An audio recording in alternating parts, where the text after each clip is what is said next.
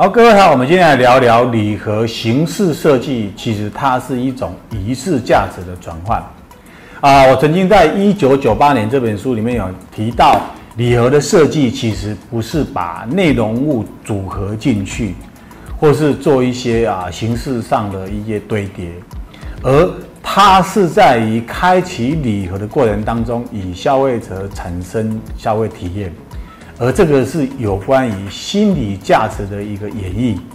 因为啊，心理的价值其实谁说也说不清，谁也没办法去认定，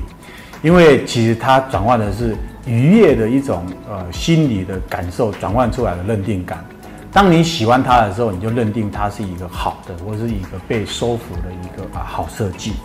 所以礼盒在仪式的过程产生当中，它是会被认同而产生价值。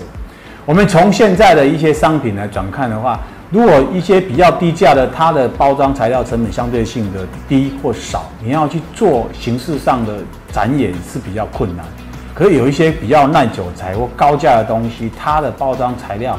是比较呃可以发挥高一点点，它也有比较多的展演或是展开的仪式感，主要就让我们认同它，或者是去认同产品的价值，甚至于有。礼盒形式，它也有做一些简单的仪式，让你打开的时候，哎，可以增加一些愉悦跟有趣哦。这个都是在于呃礼盒的呃呃结构或者形式上面，可以步入一些呃手法或是一些质感进去啊。所以呃礼盒的仪式价值，它不单不单单只是一个材料的结构或是一个啊堆叠，而是在于。展演过程当中与我们互动产生了一种认定的价值。